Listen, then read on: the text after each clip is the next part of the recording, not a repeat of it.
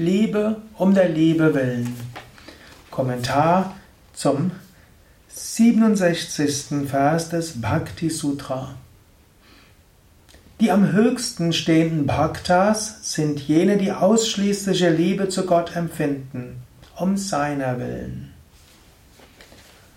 Om Shri Mahalakshmi Namaha Herzlich willkommen zum Bhakti Sutra Vortrag. Mein Name ist Sukadev von www.yoga-vidya.de. Ich spreche über das Bhakti Sutra von Narada, den Leitfaden zum Bhakti, Leitfaden, um Hingabe zu entwickeln. Im 67. Vers sagt Narada, die am höchsten stehenden Bhaktas sind jene, die ausschließliche Liebe zu Gott empfinden, um seiner selbst willen. Bhaktas sind Gottesverehrer. Bhakti ist die Liebe zu Gott, die Hingabe zu Gott.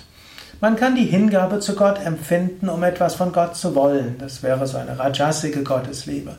Man kann Gott, Hingabe zu Gott entwickeln, um aus Leiden herauszukommen.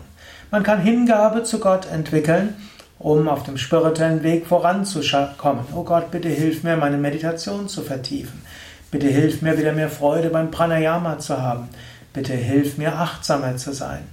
Und dann gibt es die höchste Gottesliebe, die auch Krishna in der Bhagavad Gita beschreibt, ist die Liebe um der Liebe willen. Du willst nichts von Gott, gar nichts. Du bist einfach zufrieden, Gottes Gegenwart zu spüren. Du liebst Gott um der Liebe willen. Und du dienst Gott, aber nicht, weil du dafür etwas bekommen willst, noch nicht mal spirituellen Fortschritt. Du dienst einfach Gott, weil du die Liebe zu Gott spürst. Du tust, bringst alles Gott dar, weil du weißt, alles ist Gott. Du spürst jederzeit Gott, du fühlst Gott, du bist erfüllt von Gott, du tust Gottes Werk und weißt, Gott wirkt durch dich. Das ist die höchste Art von Bhakti, sagt Narada in diesem Vers, 67. Vers. Du kannst auch mal selbst nachdenken.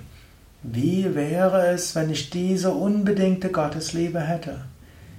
Wie würde sich das anfühlen?